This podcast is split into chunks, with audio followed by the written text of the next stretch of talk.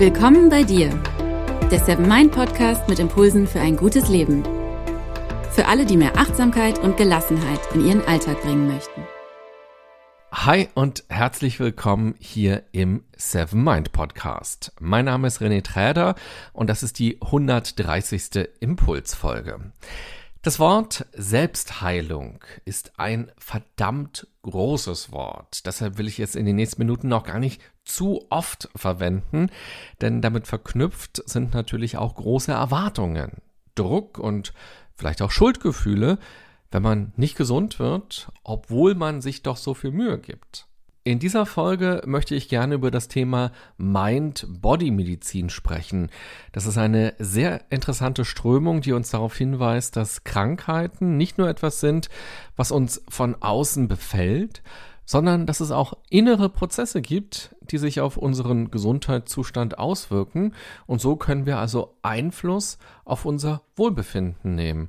Und damit keine Missverständnisse entstehen, ich sage damit nicht, dass man jede Krankheit einfach so wegmeditieren kann oder wegdenken kann, wenn man nur positiv genug ist. Aber unser Umgang mit der Erkrankung unser Umgang mit Gesundheit, unser Umgang mit unseren Gedanken und unserem Körper hat natürlich einen Einfluss auf das Gesamte. Die Mind-Body-Medizin schafft eine Verbindung zwischen der Schulmedizin und Naturheilverfahren und sie rückt unsere Psyche stärker in den Mittelpunkt. Man könnte Mind-Body-Medizin auch als eine Form der Stressmedizin bezeichnen. Und da verbirgt sich auch schon der direkte Bezug zur Achtsamkeit. Das Entstressende ist das Heilsame. Durch weniger Stress kann unser Körper selbst Heilungsprogramme starten. In den nächsten Minuten stelle ich dir genauer vor, was sich hinter diesem Begriff verbirgt, wie die Geschichte der Mind-Body-Medizin ist, welche Erkenntnisse es gibt und vor allem, wie du all das für dich auf dein Leben und deinen Alltag übertragen und anwenden kannst. Vorher noch ein kurzer Hinweis aus dem Seven Mind Universum. In der Seven Mind App gibt es nun auch längere Meditationen. Viele von euch haben sich das nämlich gewünscht und so gibt es nun 20-minütige Meditationen zu den Themen Atemübung, Bodyscan und Gedanken beobachten. Wenn du also deine Meditationspraxis vertiefen möchtest, dann probier es gerne aus. Du findest die längeren Meditationen in der Kategorie Basics in der Seven Mind App oder auch über den Link in den Show Notes zu dieser Folge hier. Dein Denken, dein Geist, nenne es wie du willst, ist eine wichtige Ressource für deine Gesundheit. In einem Satz zusammengefasst könnte man sagen, Körper und Geist hängen wechselseitig zusammen. Deshalb nimm durch deine mentale Lebensgestaltung einen positiven Einfluss auf deinen Körper und auf deine Psyche. Dieser Ansatz ist übrigens kein neuer Trend aus Prenzlauer Berg, sondern ein Gedanke, den wir in der Geschichte der Medizin immer wieder finden, der aber auch immer wieder verloren gegangen ist im Laufe der Jahrhunderte. Schon der antike Arzt Hippokrates, der rund 400 Jahre vor Christus gelebt hat, hat bei seinen Patienten daran appelliert, dass sie mitmachen und von ihm als Arzt keine Wunder erwarten. Außerdem entwickelt er eine Art Anleitung für die Selbstfürsorge, eine Art Lebenskunst. Und dann machen wir einen riesigen Zeitsprung. Ein wichtiges Jahr in der Geschichte der Mind-Body-Medizin, so heißt es dann schon, ist das Jahr 1982. Der Herzexperte Dr. Herbert Benson, der an der Harvard University geforscht hat, führte eine Untersuchung mit Mönchen durch. Er wollte wissen, was das Meditieren mit ihrer Körpertemperatur macht. Seine Erkenntnisse machten nicht nur innerhalb der Forschung schnell die Runde, sondern auch in den Medien und so berichtete auch die New York Times zur damaligen Zeit davon, was noch sehr ungewöhnlich war. Demzufolge konnte Benson zeigen, dass die Mönche durch das sogenannte Hitze-Yoga, das sie praktiziert haben, ihre Körpertemperatur quasi auf Knopfdruck erhöhen konnten. Und zwar nicht einfach nur ein ganz kleines bisschen, sondern so, dass angeblich nasse, kalte Leinentücher, die man auf die Körper der Mönche gelegt hat, getrocknet sind. Das klingt tatsächlich wie so ein Act, den man auch bei Wetten Das in den 80er Jahren hätte sehen können.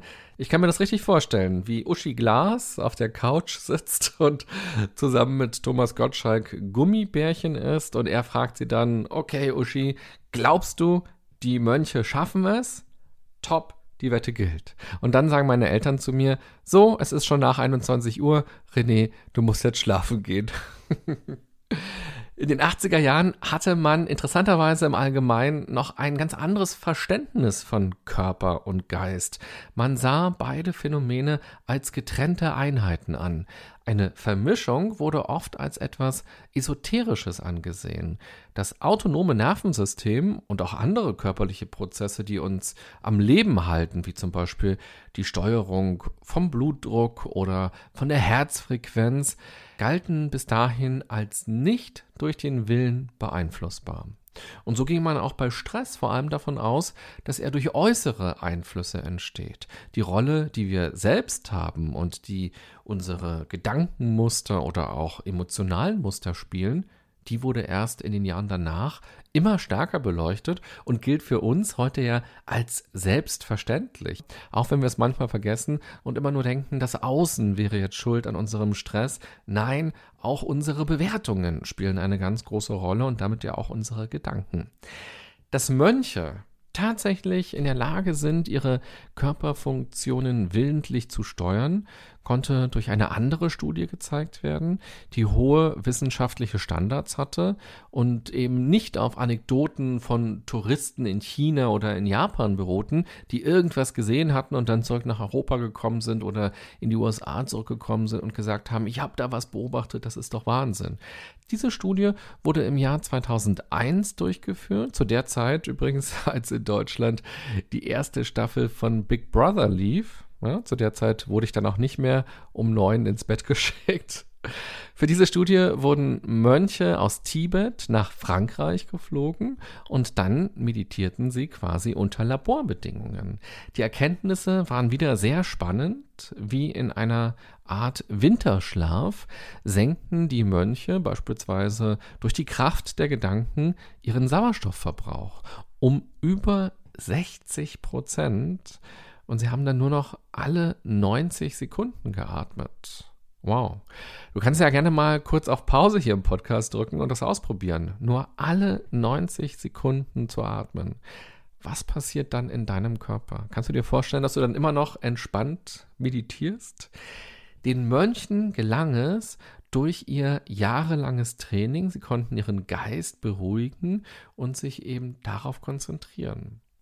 Fünf Jahre nach dieser Studie wurde das Benson Henry Institut für Mind-Body-Medizin an der Harvard Medical School gegründet, an dem nun also schon seit 14 Jahren geforscht, behandelt und gelehrt wird. Es gibt viele Studien inzwischen. Herbert Benson, der übrigens auch noch lebt, hat eine eigene Meditationsform erfunden, könnte man fast sagen, die äh, sogenannte Benson-Meditation oder manchmal wird sie auch als Methode der Entspannungsantwort oder Entspannungsreaktion bezeichnet. Im Englischen heißt es Relaxation Response. Die Grundlage dafür ist die Mantra-Meditation. Die kennst du wahrscheinlich ja auch. Wenn du magst, kannst du ja diese Benson Meditation mal ausprobieren. Ich will dir kurz erzählen, wie sie funktioniert. Sie ist super einfach und du kannst sie wirklich gleich im Anschluss an dieser Podcast-Folge mal austesten oder heute Abend oder morgen früh, wenn du magst. Bringe dich dafür in eine bequeme Position und nimm innerlich eine passiv beobachtende Haltung ein. Schließe deine Augen und wenn du möchtest, kannst du einen Bodyscan machen. Gehe mit deiner Aufmerksamkeit deinen Körper entlang, von den Füßen bis zum Kopf. Entspanne dabei dann die einzelnen Körperregionen. Und ganz wichtig, atme durch die Nase ein und denke dir beim Ausatmen zum Beispiel das Wort 1. Du kannst auch ein anderes Wort nehmen. Wichtig ist hier, dass es keine besondere Assoziation für dich hat kannst auch einen Satz nehmen. Er hat das auch in seinen Studien mit Gebeten gemacht. Das hat natürlich dann schon eine Bedeutung. Da werden dann schon Assoziationen hervorgerufen. Probier einfach mal verschiedene Dinge aus. Vielleicht muss es ja auch nicht eins sein. Vielleicht braucht es kein ganz so neutrales Wort bei dir. Vielleicht hilft dir auch ein schönes oder ein positiv belegtes Wort für dich oder ein Kraftwort. Ich glaube, hier darf man einfach ein bisschen auch experimentieren. Mach diese Übung für 10 bis 20 Minuten und bleibe danach noch für ein paar Minuten in Ruhe sitzen. Lasse deine Augen noch eine Weile geschlossen. Und er empfiehlt, diese Übung am Tag mindestens einmal zu machen, besser zweimal zu machen. Und er sagt, am besten ist es, wenn man diese Meditation zwei Stunden nach dem Essen macht. Wahrscheinlich, weil dann eben die Körperfunktionen einen auch nicht mehr so unterbrechen und aus der Ruhe bringen. Wenn der Schnitzel oder die Schweinshaxe verdaut wird, meditiert das sicher nicht ganz so gut. Und genauso wie John Kabat-Zinn begreift er die Meditation als Technik, die auch völlig ohne Religion oder völlig ohne Esoterik oder spirituellem Überbau angewendet werden kann. Stress, Angst und Ärger sollen durch diese Meditation gemindert werden und auch Kopfschmerzen oder Migräne sollen dadurch weggehen oder zumindest eben reduziert werden. Mit Kindern gibt es zum Beispiel auch Studien, wo Kinder untersucht worden sind, die unter Migräne leiden.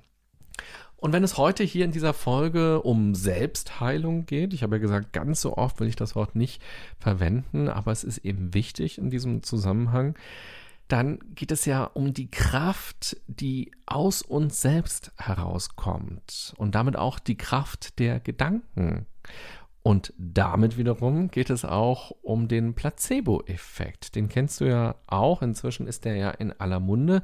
In der Wissenschaft werden Probanden ja Pillen verabreicht, die keinen Wirkstoff beinhalten. Vor allem in Doppelblindstudien macht man das, um dann klarer unterscheiden zu können, ob die Patienten eben durch den Wirkstoff gesund geworden sind oder einfach nur, weil sie daran geglaubt haben, dass die Pille ihnen hilft. Und ich kenne das auch von mir selber, wenn ich ganz selten mal Kopfschmerzen habe und es dann nicht mehr aushalte und eine Tablette nehme. Schon kurz nach dem Schlucken habe ich das Gefühl, dass die Kopfschmerzen schnell ein bisschen weniger geworden sind und so krass schnell, glaube ich, wirken die Tabletten gar nicht. Man geht davon aus, dass eine Erwartungshaltung, die wir Menschen haben, bei uns im Gehirn neuronale Aktivitäten auslösen kann, die dann wiederum auf den Stoffwechsel einwirken. Und es hat ganz viel auch mit Lernerfahrung zu tun. Also mein Gehirn weiß ja einfach, eine Tablette zu schlucken hilft, hat ja schon oft geholfen gegen Kopfschmerzen. Und diese Erwartungshaltung führt dann eben dazu, dass direkt schon bestimmte Stoffwechselprozesse angestoßen werden. Das ist doch wirklich Wahnsinn, was unser Kopf alles kann. Und dazu gibt es auch ganz viele Studien, die den Placebo-Effekt untersucht haben mit Pillen, auch mit Dingen, die einem gespritzt werden. Dann werden den Patienten zum Beispiel Kochsalzlösungen einfach nur gespritzt, statt irgendwelche Medikamente. Und es gibt sogar äh, Scheinoperationen, auch mega spannend. Patienten zum Beispiel, die Knieprobleme haben. Da sind dann eben einige per Zufall ausgelost worden, ob sie tatsächlich eine Knieoperation bekommen oder nur ein paar Schnitte oberflächlich. Und dann guckt man halt, wie geht es den Patienten ein paar Monate später und ein paar Jahre später gibt es einen Unterschied zwischen diesen beiden Gruppen, ob die nun eine Knieoperation bekommen haben oder ob sie keine bekommen haben. Und das ist so spannend, dass es häufig keinen Unterschied gibt. Und ich habe auch einen sehr, sehr spannenden Artikel vor langer Zeit schon im Spiegel oder im Stern gelesen. Da ging es auch um den Sinn oder die Sinnlosigkeit von bestimmten chirurgischen Eingriffen. Und da ist auch die Knieoperation als sehr negativ bewertet worden. Also Falls du mal Knieprobleme hast, informiere dich sehr umfassend, was es alles für Gründe dafür geben kann und was es vor allem alles für Möglichkeiten geben kann, damit besser umzugehen. Und nun kann man aber natürlich ja sich selbst keine Placebo-Tabletten verabreichen, weil man ja weiß, dass es Placebos sind. Aber wenn dich das Thema interessiert, dann befasse dich doch mal etwas genauer mit dem Placebo-Effekt. Es gibt ganz tolle Artikel und ganz tolle Dokus im Netz. Google das doch mal, guck's dir mal an. Dadurch wird einem nämlich nochmal ganz deutlich vor Augen geführt, was für eine große Rolle unser Denken spielt. Und das motiviert doch vielleicht dazu, ganz besonders sorgsam mit den eigenen Gedanken umzugehen und sich keinen negativen Quatsch einzureden. Das geht ja so schnell im Alltag und ich glaube, es kann sehr gut sein für die Lebenskunst, das relativ fix zu merken, wenn das passiert, wenn diese Gedankenschleifen angehen und sich eben auch selbst zu sagen, stopp mal, ich tue mir jetzt was Gutes, wenn ich das nicht mehr tausendfach durchdenke. Sehr eindrücklich wird das auch deutlich, wenn du einen Ring nimmst oder einen Kugelschreiber und ihn an eine Schnur befestigst, so dass du ein Pendel in der Hand hast. Und dann halte das Pendel vor dir und stelle dir nur in Gedanken vor, wie das Pendel von links nach rechts schwingt. Stell es dir einfach nur vor und mache nichts weiter. Das ist total spannend. Nach einiger Zeit stell dir dann vor, wie das Pendel sich im Kreis dreht, wie es also seine Bewegung verändert und aus diesem Hin und Her wird plötzlich eine Kreisbewegung. Und dann stell dir vor, wie sich die Pendelbewegung wieder verändert, nämlich von dir weg und wieder zurück zu dir. Es ist so faszinierend, wie wir mit ganz kleinen Bewegungen, die wir selbst gar nicht mitkriegen, in unserer Hand unsere Gedanken zur Realität werden lassen. Und wenn das bei solchen kleinen Bewegungen klappt, ja, wow, was können unsere Gedanken dann bei uns im Alltag anstellen? Ja, und das heißt nicht, ich kann es nur nochmal wiederholen, dass wir uns von jeder Krankheit heilen können. Aber wir können einen großen Einfluss auf unser Leben, auf unser Wohlbefinden, auf unser Miteinander machen. Also, Fazit dieser Folge. Körper und Geist sind ein Team. Achte darauf, dass das Zusammenspiel gut funktioniert. Du kannst dich ja mal ganz bewusst fragen, welche Teile deines Teams, welche Teammitglieder schon gut aufgestellt sind und stark sind und welche Teile noch mehr Unterstützung oder auch Training gebrauchen könnten. Die wissenschaftliche Grundlage der Geist-Körpermedizin, der Mind-Body-Medizin, stammt aus den 60er Jahren. Der Name dazu ist Herbert Benson für den Körper und Geist eine untrennbare Einheit darstellen. Seine Meditationsmethode ist gut erforscht und sie lässt sich leicht umsetzen. Er hat auch ein Buch darüber geschrieben. Wenn du magst, google das einfach mal. Kannst du dir auch noch ein bisschen genauer dazu was durchlesen, was seine Gedanken, seine Erkenntnisse dazu waren. 10 bis 20 Minuten reichen dafür aus. Du konzentrierst dich vor allem auf deinen Atem und wiederholst ein Wort oder einen Satz immer wieder und machst diese Meditation ein bis zweimal pro Tag. Und wenn du magst, in 60 Sekunden kannst du schon loslegen, direkt nach dieser Podcast-Folge. Vorhin habe ich ja über Hippokrates gesprochen. Von ihm stammt der Satz, Heiterkeit entlastet das Herz. Also, liebe Podcast-Hörerin oder lieber Podcast-Hörer, vielleicht willst du ja heute ganz bewusst etwas für dein Herz machen. Ich wünsche dir eine gute und achtsame Zeit mit deinen Gedanken in deinem Körper. Bis bald. Bye bye, sagt René Träder.